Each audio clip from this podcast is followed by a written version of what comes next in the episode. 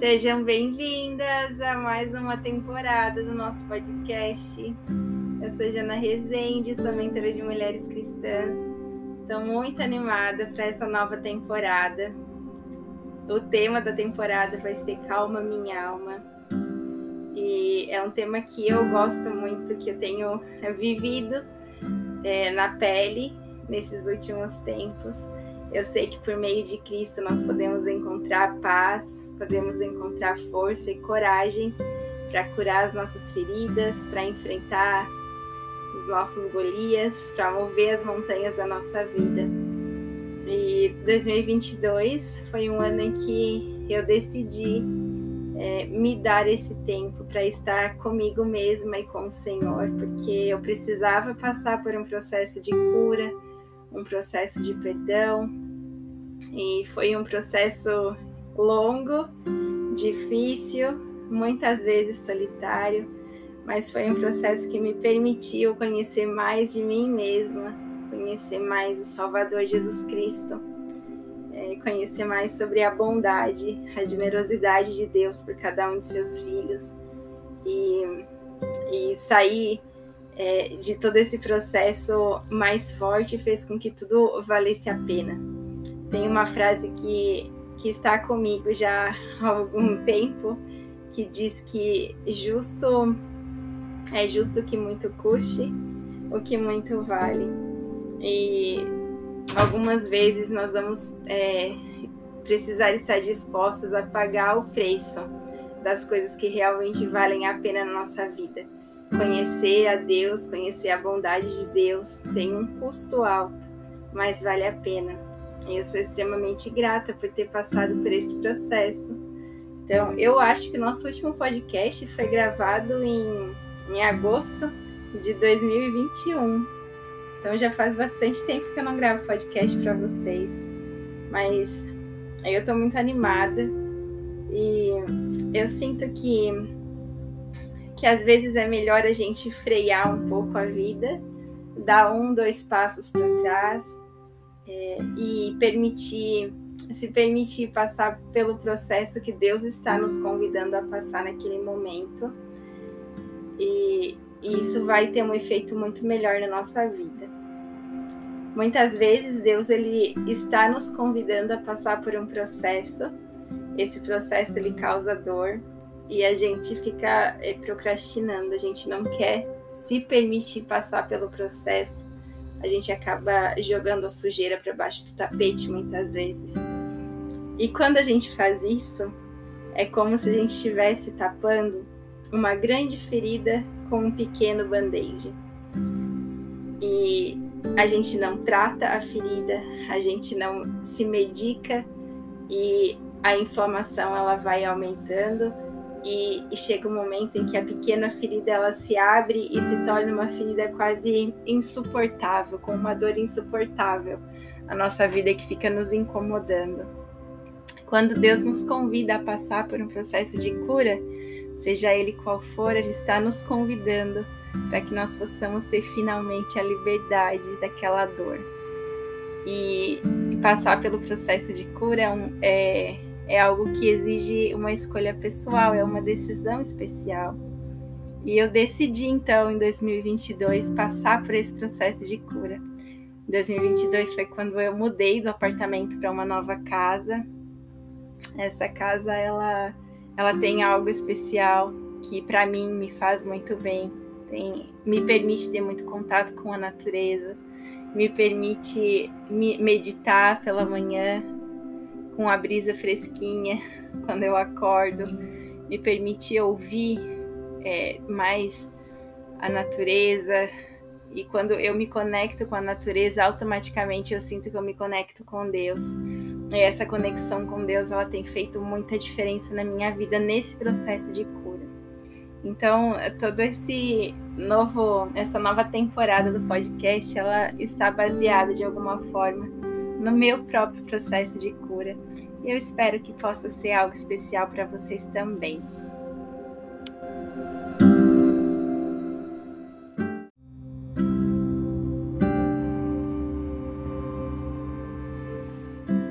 há vários aspectos na nossa vida que precisam de cura. Algumas de nós precisa passar pelo processo de cura para perdoar alguém, para receber o perdão de alguém ou de Deus, para conseguir se perdoar. Algumas de nós passam pelo processo de cura do luto, é, de decepções. Algumas de nós estão tentando realizar alguns desejos que não lhes são possíveis, como o da maternidade, e isso lhe causa dor. É uma ferida que está aberta em você. E outras têm feridas a respeito da sua autoimagem, da sua autoconfiança, autoestima. Outras estão passando por um processo de dor emocional, traumas da infância. É, todas nós temos dores, temos feridas para que nós possamos começar nosso processo de cura ou nos permitir passar pelo processo, é como se quando nós vamos ao médico, pedimos para fazer um check-up. E então os exames vão nos mostrar o que nós precisamos dar mais atenção naquele momento. Com o Senhor funciona é, praticamente da mesma maneira.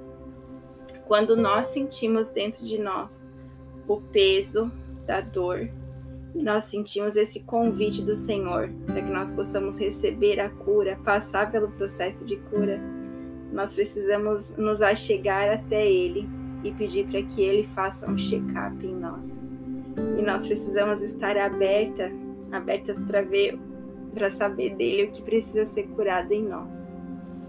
Faz sentido para vocês?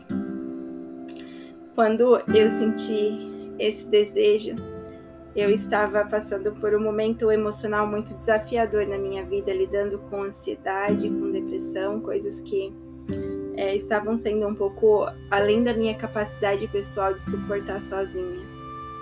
E quando eu busquei o Senhor para que Ele mostrasse então o que precisava ser curado em mim, Ele me mostrou exatamente o que precisava ser curado em mim. A minha cura envolvia o perdão envolvia me permitir aprender a olhar para alguém que me causou dor e enxergar essa pessoa com o amor de Deus, como uma filha de Deus, com compaixão. É muito difícil para sua mente e o seu coração entender algumas coisas quando você está ferido. Naquele momento eu não entendi porque Deus estava me pedindo algo tão difícil ao mesmo tempo, eu entendi que era isso que traria minha cura e eu precisava me entregar ao processo.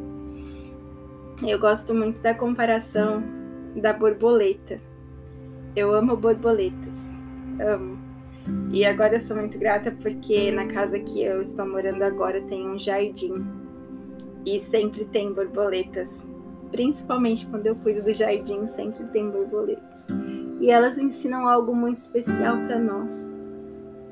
Antes de virar borboleta, todas nós sabemos que ela é uma lagarta, ela passa pelo casulo, se torna então uma borboleta. Todas nós queremos nos tornar uma borboleta, mas nós nos recusamos a passar pelo processo do casulo. O casulo é o lugar onde a mágica, a mágica acontece o casulo não é confortável, é apertado, escuro, úmido. O casulo é o lugar onde a força da borboleta vai ser moldada, onde a estrutura da borboleta vai ser moldada. É dali que vai nascer a borboleta que todos admiram, com leveza, com beleza, com liberdade mas ela precisa passar primeiro pelo estágio do casulo. E eu sempre quis ser uma borboleta, quem de nós não quer? Mas eu entendi que eu precisaria aceitar ficar no casulo por um tempo. E quando nós nos permitimos estar no casulo, o casulo é solitário, nós nos sentimos sozinhas, é desconfortável, escuro, a gente, quando está é, tá passando por um momento de dor, a gente não consegue ver muito além da nossa dor e, e não consegue ter muita esperança também.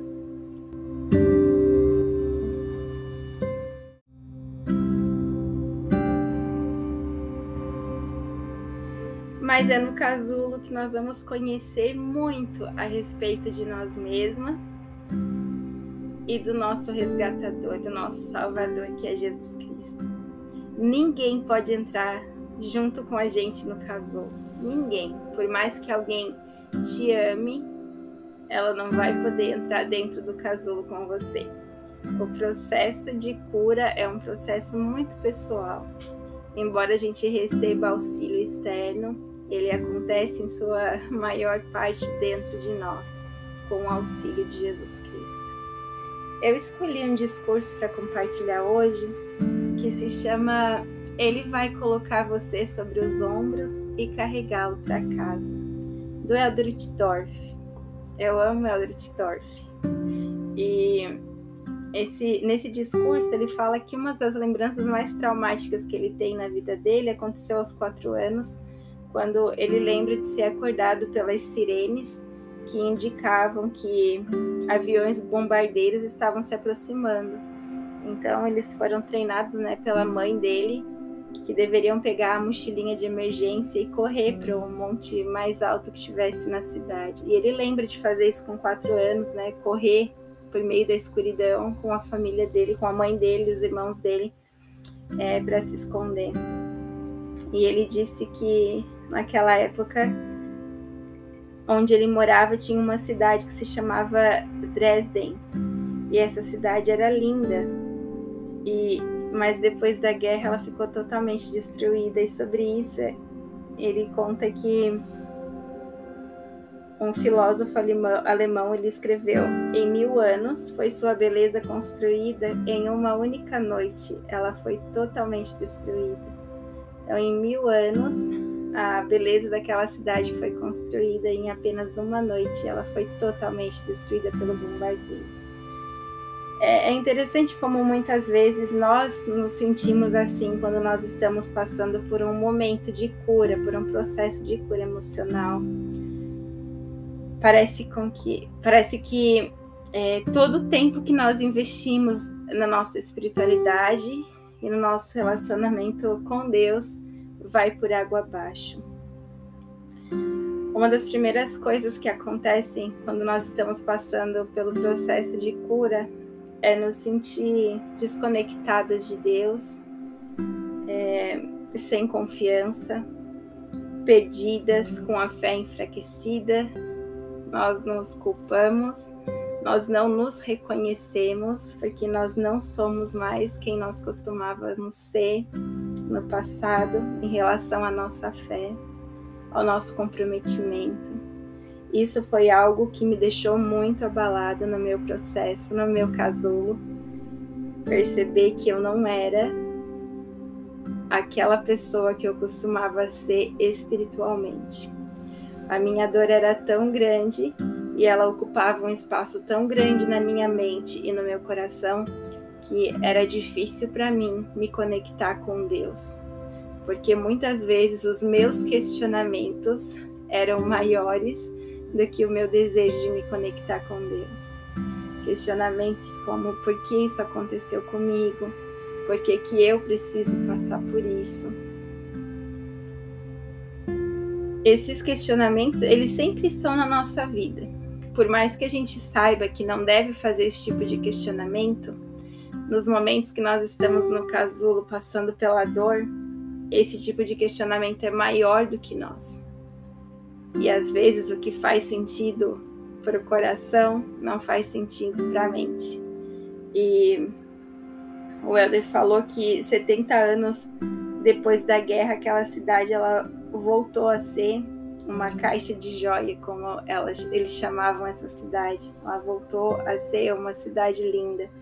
Ele disse que as ruínas foram removidas e a cidade está restaurada e até aperfeiçoada. É muito interessante que ele diz que as ruínas precisaram ser removidas para que então ela fosse restaurada e aperfeiçoada. Quando nós passamos pelo processo do casulo, nosso processo de cura, com a ajuda de Deus, nós vamos começar a remover as ruínas que estão dentro de nós, os escombros do, do bombardeio pelo qual nós passamos que nos causou tanta dor. Quando nós conseguimos remover essas ruínas da nossa vida com a ajuda de Deus, a, a nossa alma será restaurada e até aperfeiçoada. Nós somos restaurados a uma versão de nós que nós nem conhecemos e nós somos aperfeiçoados. Eu senti isso na minha vida, nesse meu processo. Eu senti que Deus realmente me ajudou a enxergar onde estavam escondidos os escombros é, da minha vida. E Ele me ajudou a remover esses escombros, a restaurar minha alma, meu coração, minha confiança em mim mesma e em Deus. Ele me ajudou a restaurar a minha compreensão da expiação de Cristo, da bondade de Deus e da compaixão de Deus por nós e por todos os seus filhos. Ele é, me ajudou a restaurar a minha fé, a restaurar o meu caráter. E eu sinto que eu fui, além de restaurada, aperfeiçoada por Deus. Então aqui ele falou que demorou 70 anos depois da guerra para que a cidade fosse é, passasse por esse processo e se tornasse então ainda o que ela era antes e ainda melhor. Então nós precisamos ter é, estar cientes de que o nosso processo de cura, seja ele qual for, não vai acontecer do dia para a noite, é um processo e vai demorar alguns meses, alguns anos, mas a gente precisa confiar no processo, porque quem criou o casulo foi Deus. Ele sabe o que ele está fazendo. E se permitir estar dentro do casulo é se permitir confiar no processo de Deus.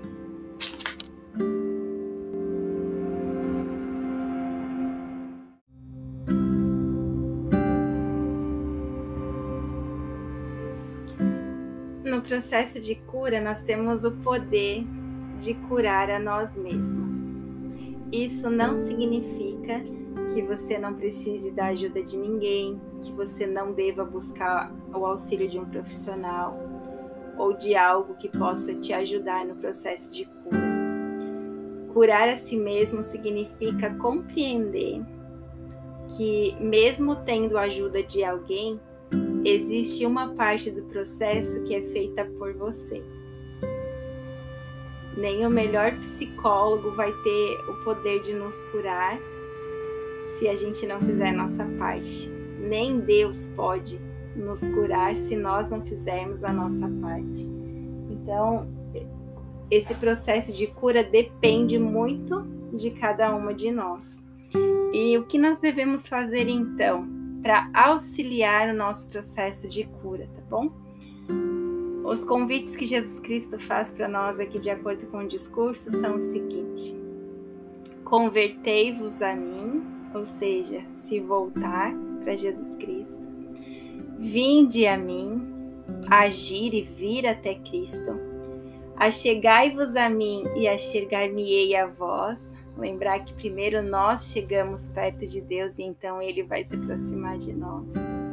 E é assim que nós mostramos a Ele que desejamos ser resgatados. Exige um pouco de fé, mas não se desespere. Se não conseguir ter fé agora, comece com esperança. Se não puder dizer que sabe com certeza que Deus está a seu lado, pode ter esperança de que Ele esteja. Pode desejar acreditar, e isso é o suficiente para começar. Então, no início do nosso processo de cura, no início do meu processo de cura, eu não achei que eu seria capaz de passar pelo processo. Não achei que eu seria capaz de suportar o processo. Mas eu, eu decidi ter esperança de que eu encontraria a cura em algum momento. E o processo de cura ele é feito de altos e baixos. Algumas vezes parece que a gente está superando e alguma coisa acontece, algum gatilho é ativado em nós e a gente decai tudo de novo. É como se a gente desse cinco passos para frente e quatro passos para trás. Parece que a gente fica nesse processo por um, um longo período. Às vezes parece que a gente está avançando, às vezes a gente está retrocedendo. Quando a gente está retrocedendo, um sentimento de fracasso toma conta de nós. Porque parece que a gente nunca vai conseguir superar aquela dor, aquele evento que nós estamos é, buscando a cura para a nossa vida. E aqui ele diz que colocando em prática essa esperança, estenda a mão para o Pai Celestial. Deus vai estender seu amor para você, dando início a seu trabalho de resgate e transformação. Com o tempo, você vai reconhecer a mão dele em sua vida, vai sentir seu amor e o desejo de andar em sua luz e de seguir seu caminho vai aumentar a cada passo de fé que você der. Damos a esses passos de fé o nome de obediência. Conforme nós vamos então colocando em prática essa esperança de que, mesmo que pareça que tudo vai dar errado, se nós colocamos em prática a esperança, o desejo de acreditar que sim, vai dar certo, que sim, nós vamos ser resgatados pelo amor de Deus, que sim, Deus vai trazer cura para o nosso coração e que mesmo que pareça que nós não estamos avançando, nós vamos continuar tentando. Então, a nossa capacidade é, de receber mais fé, de receber o auxílio divino vai aumentar. E a obediência nesse, nesse período da minha vida foi o que mais me ajudou. Porque a obediência, ela te leva a agir mesmo quando você não compreende. Quando Adão, ele estava oferecendo sacrifícios e foi perguntado para ele por que ele oferecia sacrifícios, ele disse: "Não sei, exceto que o Senhor me mandou". Quando nós não entendemos o porquê de algumas coisas na nossa vida, porque nós estamos passando por algumas dores, por algumas situações desafiadoras, mas nós obedecemos porque o Senhor nos ordenou. o nosso caráter, a nossa fé, são fortalecidos. Então, naquele período de dor que eu não entendia o porquê, eu decidi continuar sendo obediente aos meus convênios decidi continuar sendo obediente aos mandamentos, continuar sendo obediente a Deus, mesmo quando eu não sentia o desejo de ser obediente, mesmo quando eu não via propósito na obediência. Obedecer, mesmo quando nós não entendemos o porquê. Isso vai nos ajudar no processo de cura uma das coisas que eu decidi ser obediente foi ao mandamento de perdoar todas as pessoas. Perdoar todas as pessoas, inclusive aquela pessoa que eu achava que não merecia o meu perdão, inclusive aquela pessoa que não me pediu perdão, inclusive aquela pessoa que eu sei que nunca vai mudar ou que não tem interesse em mudar. E decidi ser obediente a esse mandamento, mesmo quando eu não compreendia, porque eu era a vítima. E eu achava injusto eu precisar passar por toda aquela dor. Eu queria justiça. E, e Deus me ensinou que naquele momento eu precisava obedecer e confiar. E eu decidi passar pelo processo, pelo desejo de obedecer a esse mandamento.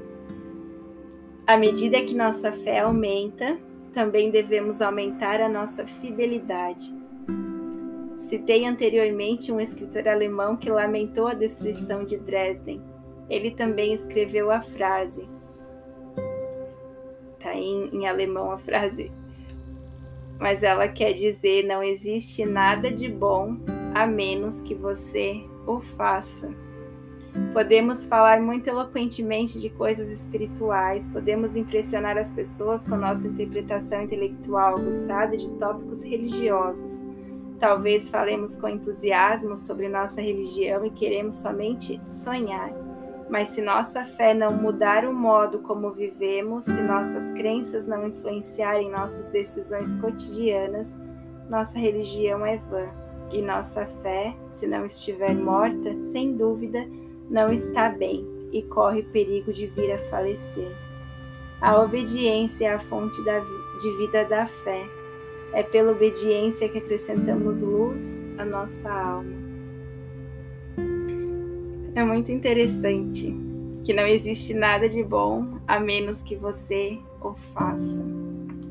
A obediência ela nos leva para um caminho que nos faz entregar a nossa vida nas mãos de Deus. Quando nós entregamos a nossa vida nas mãos de Deus, Ele nos coloca em situações que vão moldar o nosso caráter, moldar a nossa fé. Eu sempre me inspiro em pessoas que têm uma história linda, uma história de motivação, de superação.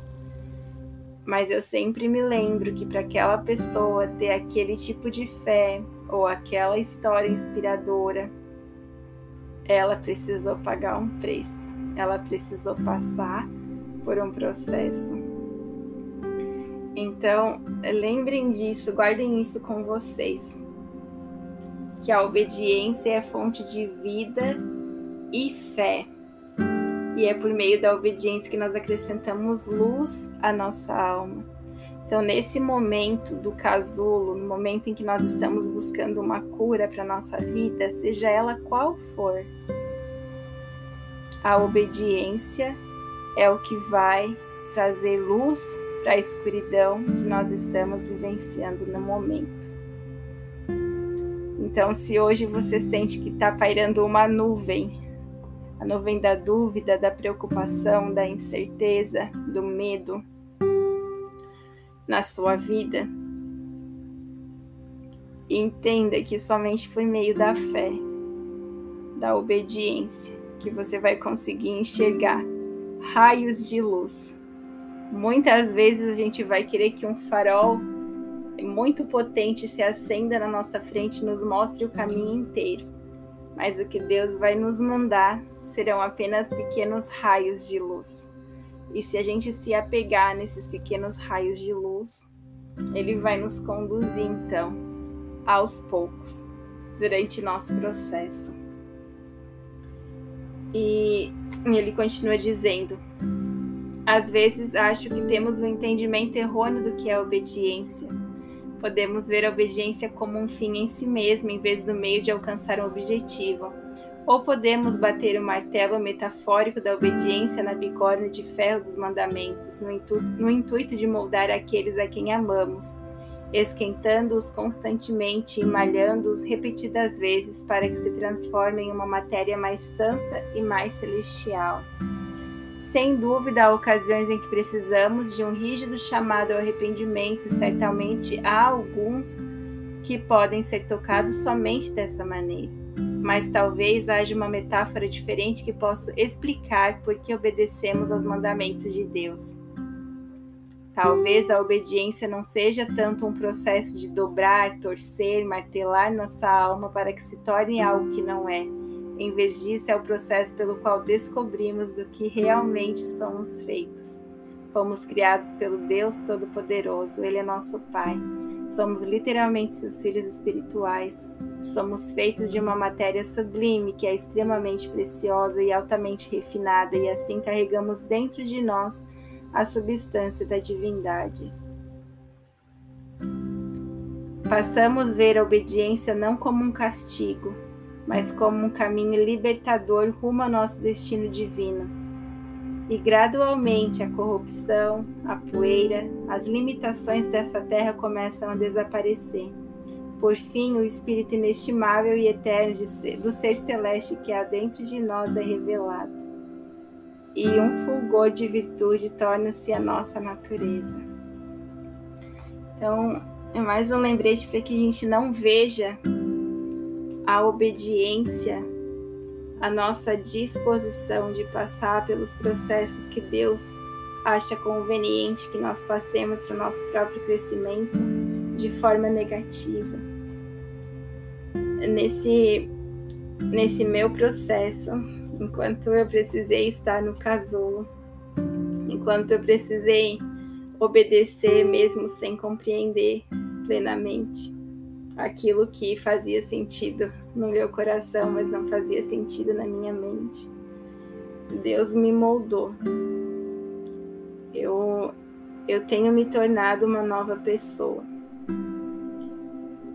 E é lindo passar por esse processo.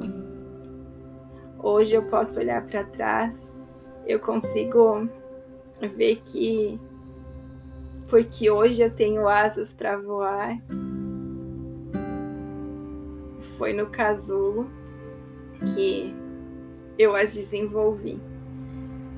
Foi sendo obediente à vontade de Deus. Ser obediente à vontade de Deus não é algo fácil. Nenhum de nós gosta de passar pela dor.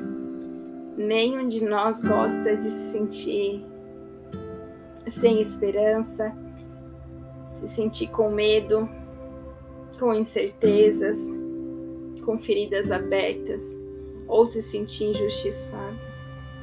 Mas a obediência à vontade de Deus nos permite nos entregar ao processo que Ele tem para nós. Hoje eu não consigo me imaginar sendo quem eu sou se eu não tivesse passado por aquele processo. A fé que eu tenho hoje não é a mesma fé que eu tinha antes do processo. O conhecimento que eu tenho hoje do caráter de Deus não é o mesmo que eu tinha antes do processo. Jesus Cristo, o Jesus Cristo que eu conheço hoje não é o mesmo Jesus Cristo que eu conhecia antes. O relacionamento que eu tenho com Deus hoje não é o mesmo que eu tinha antes do meu processo de cura esse processo ele foi muito mais do que um processo de cura física, de cura emocional. Ele foi um processo de cura espiritual.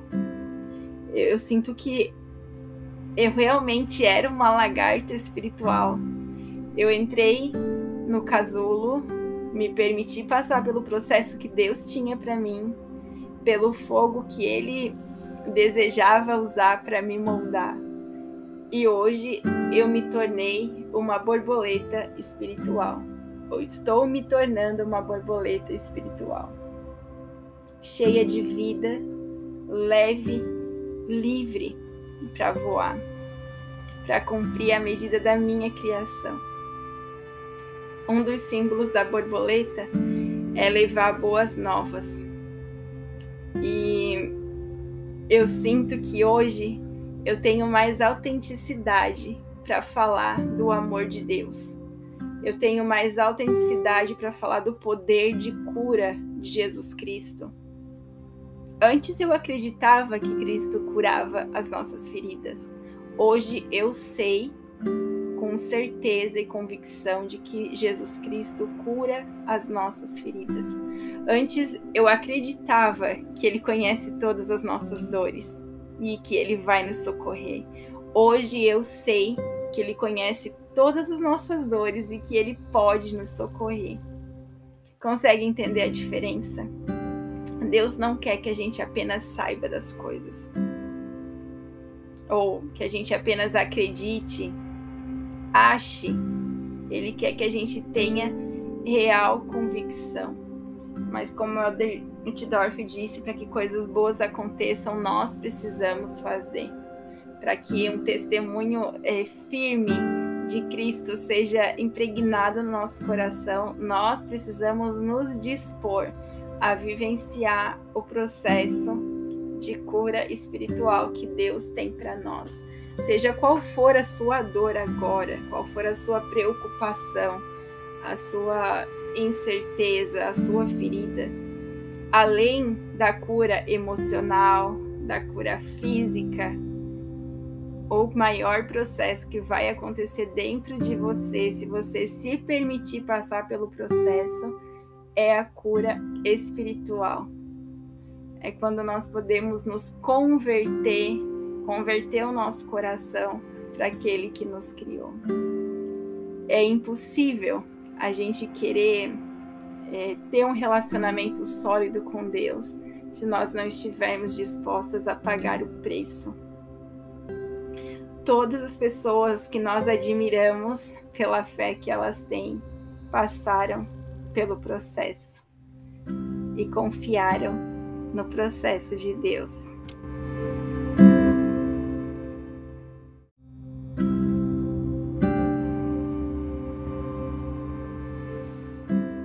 Então, para encerrar o episódio de hoje, eu gostaria de compartilhar uma escritura que está em Jeremias, no capítulo 29, versículo 12 e 13. Então me invocareis e ireis, e orareis a mim, e eu vos ouvirei, e buscar-me-eis e me achareis quando me buscardes com todo o vosso coração. Eu amo esses versículos e é mais uma prova de que primeiro nós devemos buscar nos achegar a Cristo e ele vai se chegar a nós. Nós devemos buscá-lo de todo o nosso coração e então nós vamos encontrá-lo.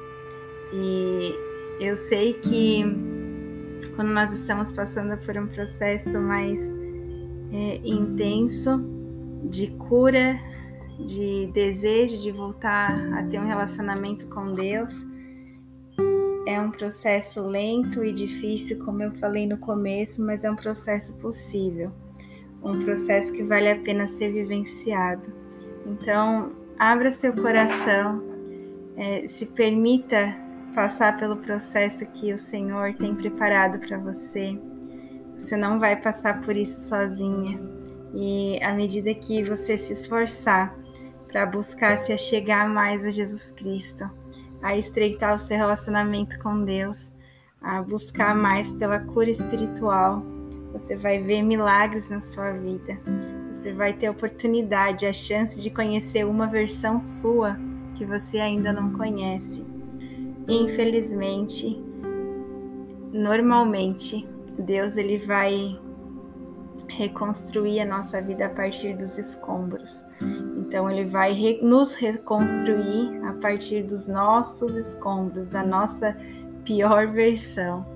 E eu já me senti a minha pior versão. Eu me sentia envergonhada diante de Deus é, por não ter a fé que eu deveria ter, por não ter a força que eu achava que deveria ter, por me sentir fraca, incapaz. Mas foi a partir dessa minha versão que Deus me reconstruiu. Então, a partir dos escombros, como foi feito com aquela cidade alemã que o Eldritch Dorf compartilhou no início do discurso, Deus ele pode também nos reconstruir. Não importa se a nossa vida está em ruínas, não importa se nós estamos em ruínas ou a nossa espiritualidade está em ruínas, nós podemos nos reconstruir com a ajuda de Deus. Então, eu compartilho esse episódio com vocês. Desejo que possa fazer a diferença e possa inspirar vocês a ponderar sobre essas coisas durante essa semana. Tenham um ótimo dia e uma ótima semana.